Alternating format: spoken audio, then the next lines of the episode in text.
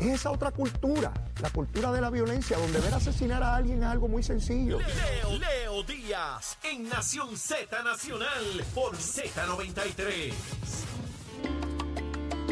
Y de regreso aquí a Nación Z Nacional, mis amigos, soy Leo Díaz. Estamos a través de Z93, la emisora nacional de la salsa, la aplicación La Música y nuestra página de Facebook de Nación Z. Mire, yo me río porque eh, esto de la alerta pájaro ha sido una conmoción tremenda. Tanta gente que me escribe diciéndome cada cosa, ¿no?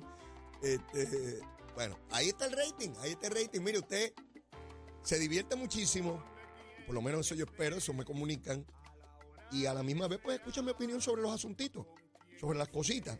Y los invito a que de igual manera usted lo haga a través de nuestra página de Facebook donde usted pueda hacer sus comentarios ahí. Me puede mandar a freír espárrago, que yo con muchísimo gusto acepto el comentario, aunque no me vaya.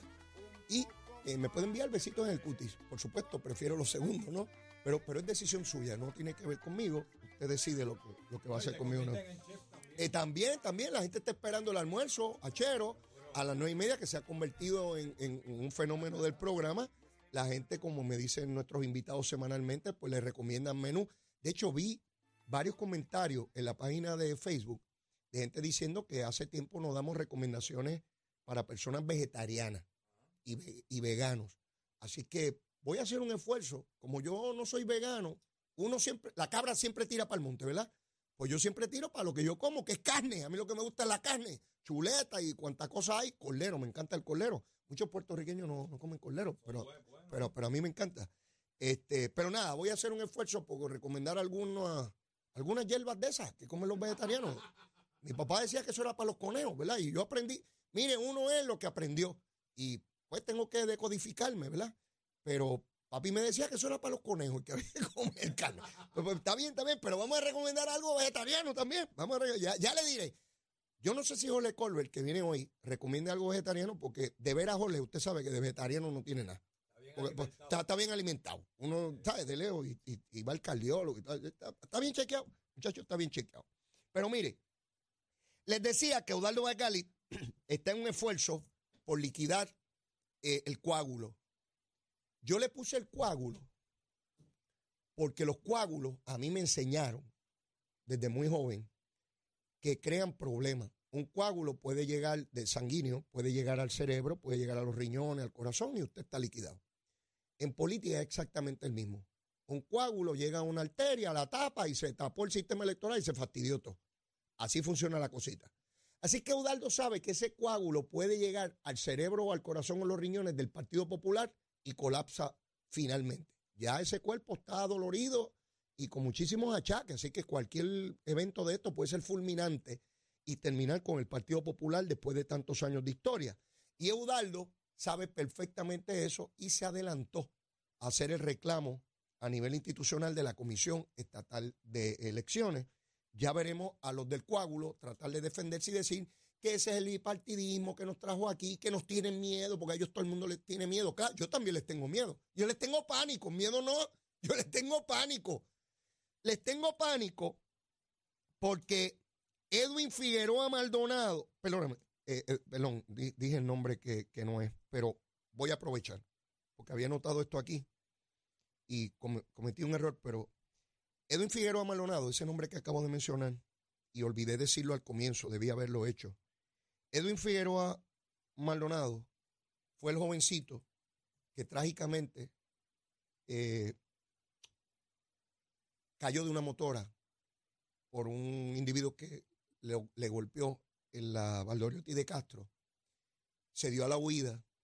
Un vehículo que venía detrás lo golpeó y un tercer vehículo lo golpeó también. Ese último vehículo, la persona que iba se detuvo, pero ya el joven estaba desmembrado, murió.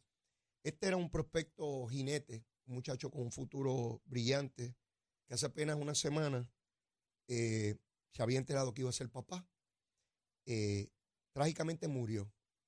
Yo les quiero dar una información que voy a estar repitiendo hasta que podamos atrapar al individuo que provocó este accidente y se fue a la fuga. La guagua en que andaba la persona era una guagua Ford 150 gris oscuro. Oigan bien, por favor. Una guagua Ford 150 gris oscuro. El espejo retrovisor de, esa, de ese vehículo, de esa guagua, uno de ellos, quedó en la escena. Así que fácilmente corroborable eh, hacer la comparación entre ese espejo retrovisor y el vehículo. Todos los que me ven y me escuchan, probablemente, si no todos, la mayoría conoce a alguien que tiene una guagua Ford 150. Gris oscuro.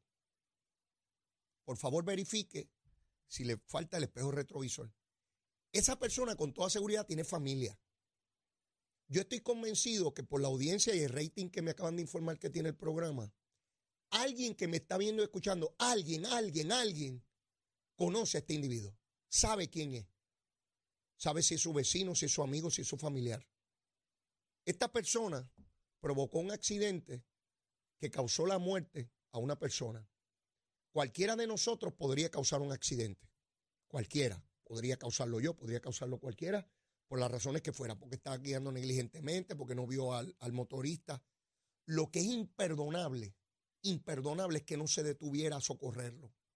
Porque si él se detiene, el vehículo que viene detrás, que con toda seguridad fue el que provocó la muerte, o pienso yo, a lo mejor, probablemente, a lo mejor ese jovencito no estuviese muerto hoy.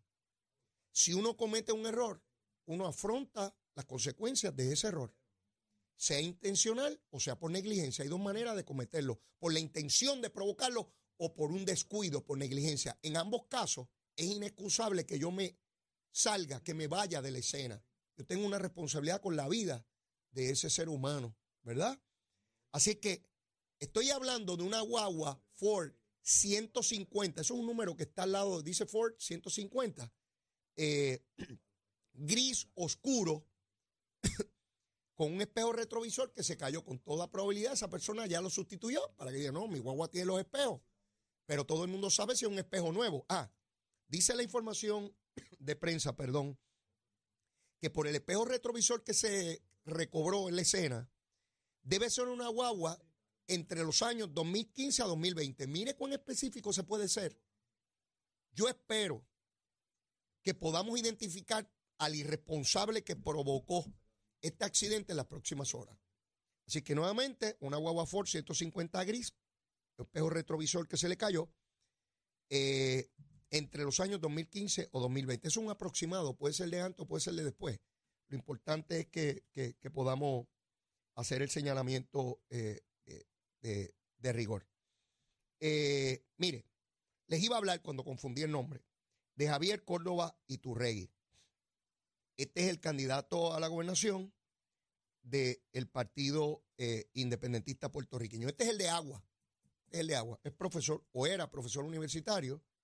Presidió la APU, la organización esta de izquierda de profesores universitarios que están siempre lucha así, el y están repitiendo lo mismo desde que yo era un jovencito. Siempre repite la misma gusanga. No saben decir nada más. Pues este pájaro eh, no se respeta a sí mismo y él se declara candidato de agua y que eh, eh, voten, eh, que no voten por él, que no voten por él. Y dice que de ganar la alianza, el coágulo, van a eliminar las privatizaciones, las alianzas público-privadas y que todo debe ser controlado por el gobierno. Eso dice este señor. La visión de estos pájaros es eliminar el Estado de Derecho como lo conocemos.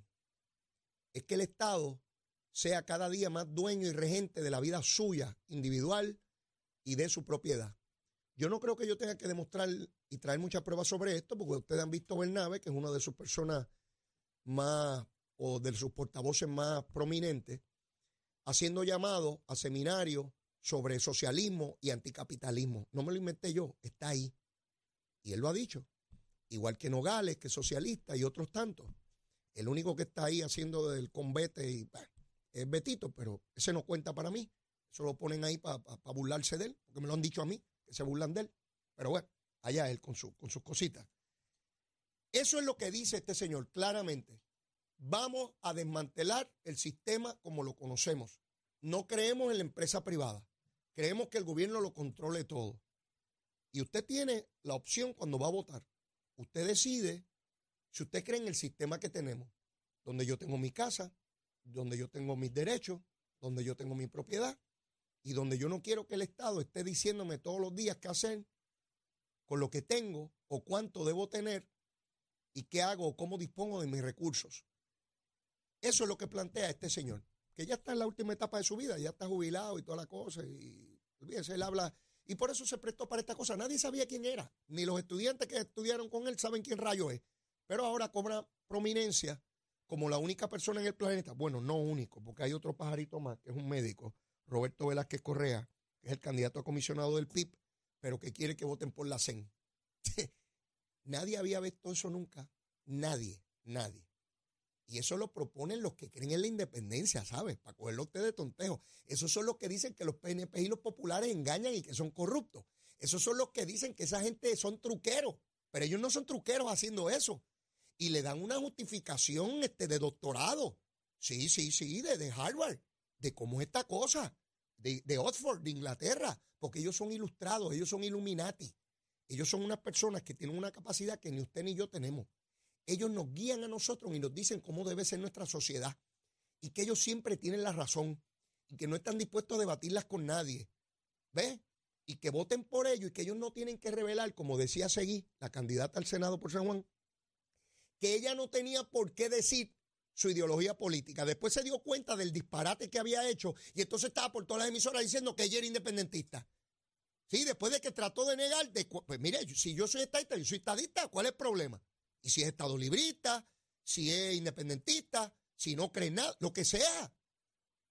Si un ciudadano privado no tiene por qué divulgarle a nadie en qué creen, si usted es una persona privada, pero si usted aspira a una posición electiva gubernamental donde el pueblo paga su salario y usted dice que lo va a representar y a tomar determinaciones que van a afectar al pueblo, claro que usted tiene que divulgar en qué usted cree. ¿Cómo rayo uno le va a dar un cheque en blanco para que usted...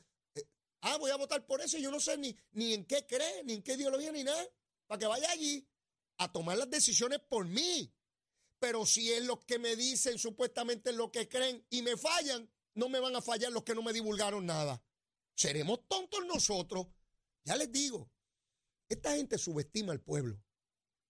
Y están envalentonados. Están envalentonados por el resultado electoral de la elección pasada.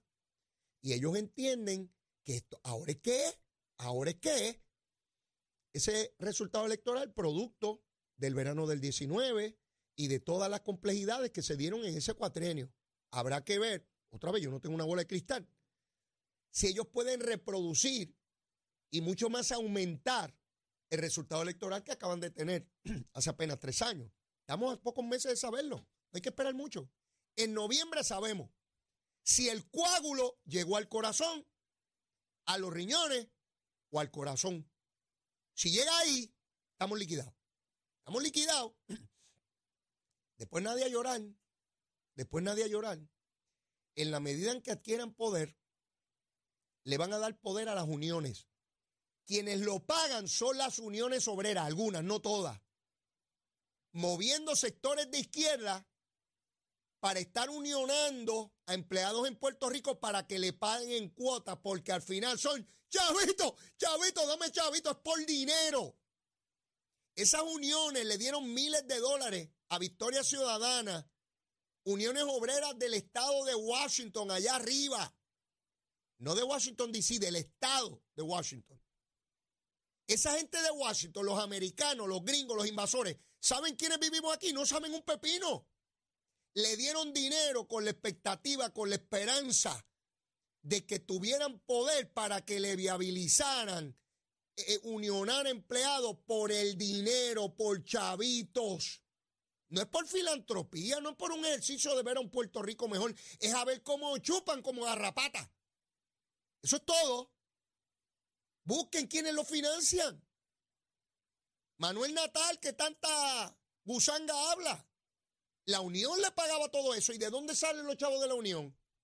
Que miran al cielo y cae alito. No, de los obreros, de los obreros de todos los partidos que mensualmente le sacan de su cheque chavito para pagar campañas políticas.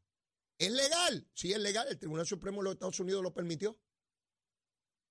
No se trata de si es legal o no. Es que ellos dicen, ellos, que la práctica del inversionismo político hay que acabarla. Y si alguien argumenta eso, uno debería esperar razonablemente que rechace cualquier donativo que sea un quid pro quo. ¿Qué es eso? Esto a cambio de lo otro. ¿Y qué significa? Tú me estás dando ese dinero porque después tú quieres unionar gente para que te den dinero.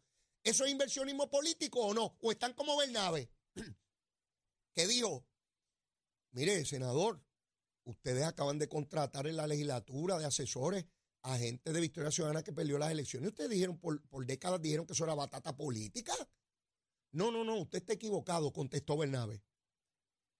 Lo que no se puede contratar es alguien que, estaba electo, que estaba en la posición y perdió. Es un candidato derrotado. Pero si es una persona que aspira por primera vez y no sale, eso no es un candidato derrotado. Hay que tener los asuntos de titanio para uno hacer esa argumentación y no esconder la cara en algún lugar donde no le dé la luz. Uno tener el descaro de decir que es batata el PNP o el popular que estando en un escaño o en una posición electiva le dan un contrato en el gobierno, ese sí es una batata política. Pero si los de ellos corrieron por primera vez y perdieron, esos no son candidatos derrotados. Esos no son batatas políticas, esos son yucas y ñames. Esos son otro tipo de, de, de, tubérculo, otro tipo de tubérculo. No, mire mi hermano, así son, engañando y truqueros. Y después dicen que son los PNP los populares. ¿Ha habido PNP y populares truqueros? Claro. Pues claro, los hay en todas partes. Los hay en las religiones y en las iglesias. Acaban de meter preso en Roma a un cardenal, cinco años de cárcel por estar traqueteando con dinero. Amigo del Papa, y el Papa no le tembló el pulso. Dijo, ah, sí, metió la mano para la cárcel. El Tribunal del Vaticano no el tribunal italiano del gobierno, el tribunal de del Vaticano, que es un Estado con, con todas sus leyes y todas sus cosas. Un cardenal, una persona que pudo haber sido papa robando. Porque esto no tiene que ver con partidos ni ideología. Puede ser en entidades privadas o públicas. Donde quiera puede haber un ratón o una ratona, para ser inclusivo, que mete la mano. Así de sencillo. Mire dónde estamos. María Milagro Charbonier. Ayer la Fiscalía Federal, yo escuchaba eso y me estremecía. Proyectan una grabación del ayudante de Charbonier con el otro ayudante que eran amantes. Una grabación telefónica donde hablan de cómo María le quitaba los chavos a ella y cómo ella estaba destruida, no tenía dinero, tenía que dárselo a María Milagro. Y María Milagro tiene el descaro de ver ese juicio. Da vergüenza. En la cara de ella y de su esposo. Lo que hacían con una empleada como si fuera una esclava. Que la quería como una hija. Sí, la quiero como una hija. Y conozco a su mamá y todo. Como un esclavo. Eso es tener un esclavo. Te doy dinero y trabajo, pero me tienes que devolver tanto son una modalidad de esclavitud. Y esa mujer tiene la osadía de ver ese juicio. Y uno escuchar eso. Esa fue la que yo traje a la política y traía una Biblia debajo del brazo. Lo primero que me enseñó fue la Biblia. Jamás yo esperaba algo así de ella, jamás. Todavía creo que es un sueño, que esto no puede estar pasando. Ahí está. Ya la fiscalía sometió el caso. A solo hora de saber ¿De qué se trata? A solo hora. Hay quien dice, no, solamente tiene que convencer a uno. Ay, bendito. De verdad, hay alguien allí que, piensa que no es culpable. De verdad. Como el juicio del no vidente aquel. Aquel salió a relucir hasta que tenía relaciones sexuales en la oficina. Bueno, un desastre. Un desastre. Mira, hay pájaros y pájaras que meten la mano donde no es y algunas otras cosas y, no pueden estar en el servicio público.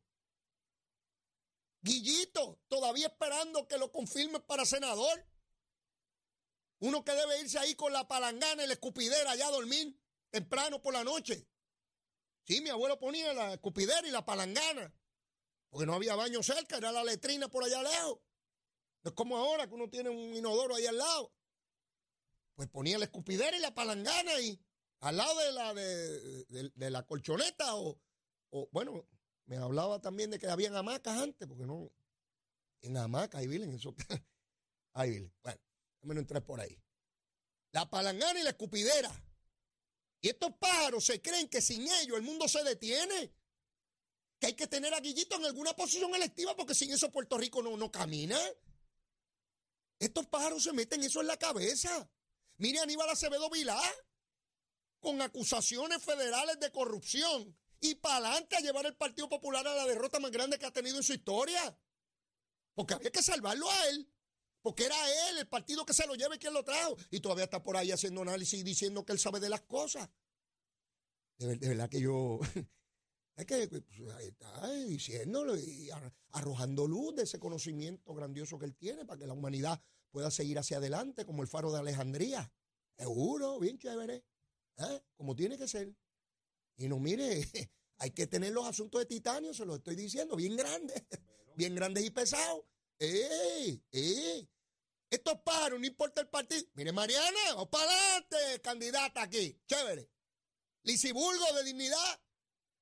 Tenía una empleada allí que cogía los fondos de la Cámara para un colegio privado. Y no pasa nada, y está dignidosa. Y con la Biblia, se está con la Biblia chévere. Seguro, en nombre de Dios. ¿Ven cómo está el hipócrita en el proceso político? ¿Lo ven? Yo, creo que, y a veces llega un momento en que se inmuniza a la sociedad y dice, mira, no importa si siempre van a haber ratones. Bueno, en algún punto de eso hay razón, ¿verdad? Hubo uno que vendió la ropa por dinero, ¿no se acuerdan en el Golgotá? Sí, en aquella cena, eran 12 y se coló un bandido. Y vendió ropaje. Siempre, desde la Biblia, siempre se cuela un ratón o una ratona, hay que ser inclusivo, eso lo enmendaron. ¿Eh?